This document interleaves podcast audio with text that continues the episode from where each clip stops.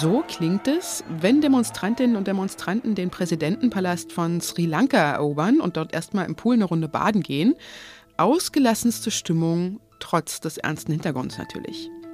Außerdem geht es bei mir heute im Update um die Abschaltung der Gaspipeline Nord Stream 1, um die Nachfolge von Boris Johnson und um einen wichtigen Jahrestag in Kuba. Das ist was jetzt von Zeit Online mit Elise Landscheck an diesem Montag, den 11. Juli. Und Redaktionsschluss war 16 Uhr. Es fließt kein Gas mehr durch die Ostsee-Pipeline Nord Stream 1. Auf der Betreiberwebsite kann man sehen, dass seit 6 Uhr heute Morgen exakt 0 Kilowattstunden ausgeliefert wurden. Russland hat die Pipeline erstmal offiziell für zehn Tage stillgelegt und zwar wegen lang angekündigter Wartungsarbeiten, heißt es von der Nord Stream AG. Was sich jetzt aber alle fragen ist, angesichts des Kriegs mit Russland, wird überhaupt jemals wieder Gas durch diese Pipeline fließen? Michael Thumann ist Russland-Korrespondent, Nord Stream-Experte und gerade frisch mit dem Fahrrad in seinem Büro in Moskau eingetroffen. Hallo Michael. Hallo Elise. Russland hat Nord Stream 1 stillgelegt. Heißt es, dass jetzt erstmal überhaupt kein russisches Gas mehr nach Deutschland fließt? Es fließt sehr viel weniger Gas nach Deutschland, weil äh, Nord Stream 1 war die Hauptversorgungspipeline äh, von Russland durch die Ostsee nach Deutschland. Aber es gibt noch äh, drei andere Wege. Der eine South Stream durch die Türkei ist relativ unbedeutend für uns etwas wichtiger die Pipeline, die noch durch die Ukraine läuft und die aber auch schon reduziert wurde, beziehungsweise der Durchfluss wurde reduziert, äh, weil in der Ostukraine Kämpfe sind. Und es gibt die Jamal-Pipeline, die durch Polen läuft, die Polen nicht mehr beliefert, aber wo immer noch äh, etwas Gas in Deutschland ankommt. Aber alles zusammengenommen reicht bei weitem nicht, um Nord Stream 1 auszugleichen. Jetzt hatte ja der russische Energiekonzern Gazprom schon seit Mitte Juni seine Gaslieferung nach Deutschland durch die Ostsee-Pipeline Nord Stream 1 reduziert, weil wohl eine wichtige Turbine kaputt war und wegen der Sanktionen nicht geliefert werden konnte. Sind das Vorwände von russischer Seite, weniger Gas zu liefern oder ist da auch was dran? Ich halte es für einen Vorwand. Das sieht man daran, dass schon im vergangenen Jahr Gazprom die von im Gazprom Besitz befindlichen Gasspeicher in Deutschland hat leer laufen lassen. Das heißt, diese Strategie, Gas als Waffe einzusetzen, die läuft schon viel länger. Und auch dieses ist natürlich Teil dieser Strategie. Wenn jetzt die Nord Stream Pipeline am 21. Juli nicht wieder voll oder gar nicht in Betrieb genommen wird, was bedeutet denn das für uns hier in Deutschland? Das bedeutet, dass Gas in Deutschland praktisch nicht mehr ein Grundlastträger für Energie ist. Das heißt, äh, wir können damit eigentlich keinen Strom mehr produzieren. Äh, wir sollten es wirklich nur noch für die Industrie in erster Linie und zum Heizen benutzen. Wir bekommen weiterhin aus äh, Holland selbst und vor allem aus Norwegen Gas. Aber es wird bei uns mit dem Gas knapp werden. Ich sehe darin eine Chance, ehrlich gesagt, um in kürzerer Zeit als bisher geplant zu fossilfreien Energien überzugehen. Das ist aber wirklich nur möglich, äh, wenn wir in Deutschland nicht in Panik verfallen, sondern auch ein bisschen die Zähne zusammenbeißen und sagen, hier ist unsere Chance und wir wollen jetzt mit Windkraft und Solar viel, viel schneller vorangehen, als wir das bisher getan haben. Und im Übrigen schalten wir auch mal die Heizung aus tagsüber oder in zwei, drei Zimmern und sitzen im letzten Zimmer. Wie man das in England zum Beispiel eigentlich klassischerweise macht. Da ist das Schlafzimmer immer kalt und nur das Wohnzimmer warm. Ich danke dir, Michael, für deine Einschätzung. Gerne, danke dir. Ladies and gentlemen, we're leaving Downing Street for the last time. I have this afternoon tendered my resignation. Today I announce my decision to stand down from the leadership. Now the decision has been made to leave. That it has been the honour of my life. And I want you to know how sad I am to be giving up the best job in the world.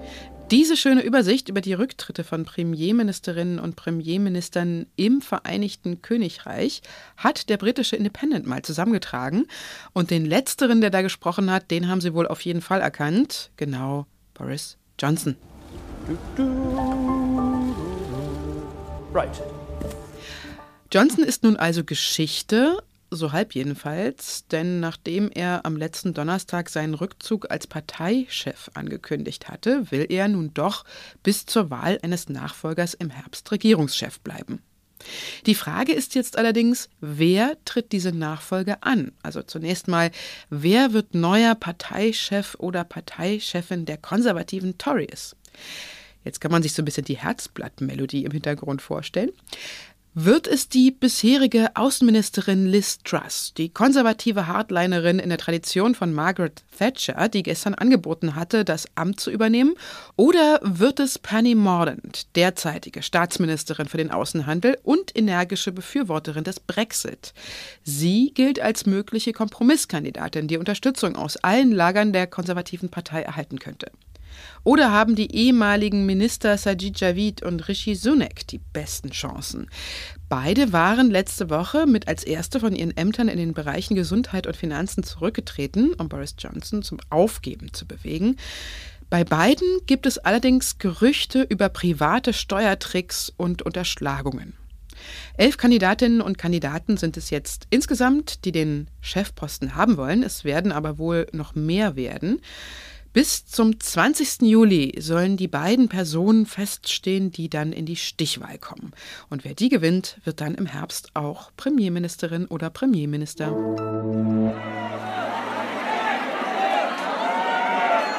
Bei einem Kopfsprung in den Präsidentenpool mit einem Selfie aus dem Präsidentenbett oder mit einer Picknickdecke und der ganzen Familie im früher streng abgeschirmten Präsidentengarten solche Bilder und Videos laden Menschen in Sri Lanka gerade in den sozialen Medien hoch, und zwar Tausende davon.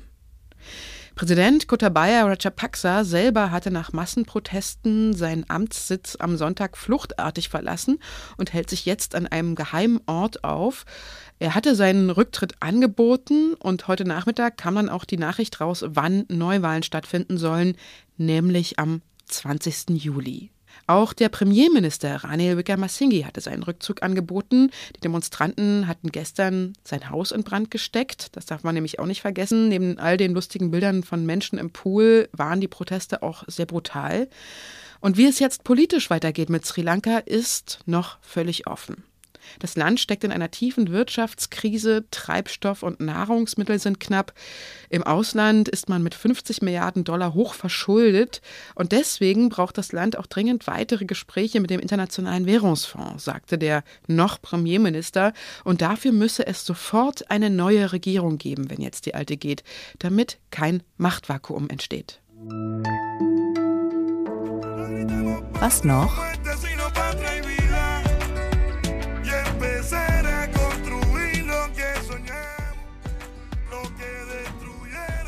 Das ist der Song, der in Kuba seit seinem Erscheinen Anfang 2021 am häufigsten heruntergeladen wurde von allen.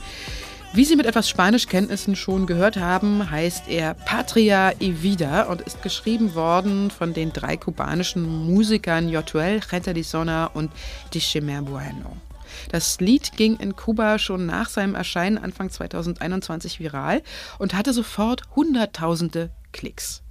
Patria y Vida heißt übersetzt Vaterland und Leben und ist eine Abwandlung von Patria o Muerte, Vaterland oder Tod, dem alten Revolutionsspruch von Fidel Castro. Der neue Slogan wurde zum Mantra der Massenproteste vom 11. Juli 2021 in Kuba gegen die Wirtschaftspolitik, also genau heute vor einem Jahr. Ein Mensch starb damals bei den Protesten, Hunderte wurden danach zu Haftstrafen von teilweise mehr als 25 Jahren verurteilt. Und wenn Sie mehr über die Situation in Kuba ein Jahr nach den Protesten hören wollen, dann hören Sie doch auch mal rein in unsere Was jetzt Spezialfolge zu Kuba vom 25. Juni.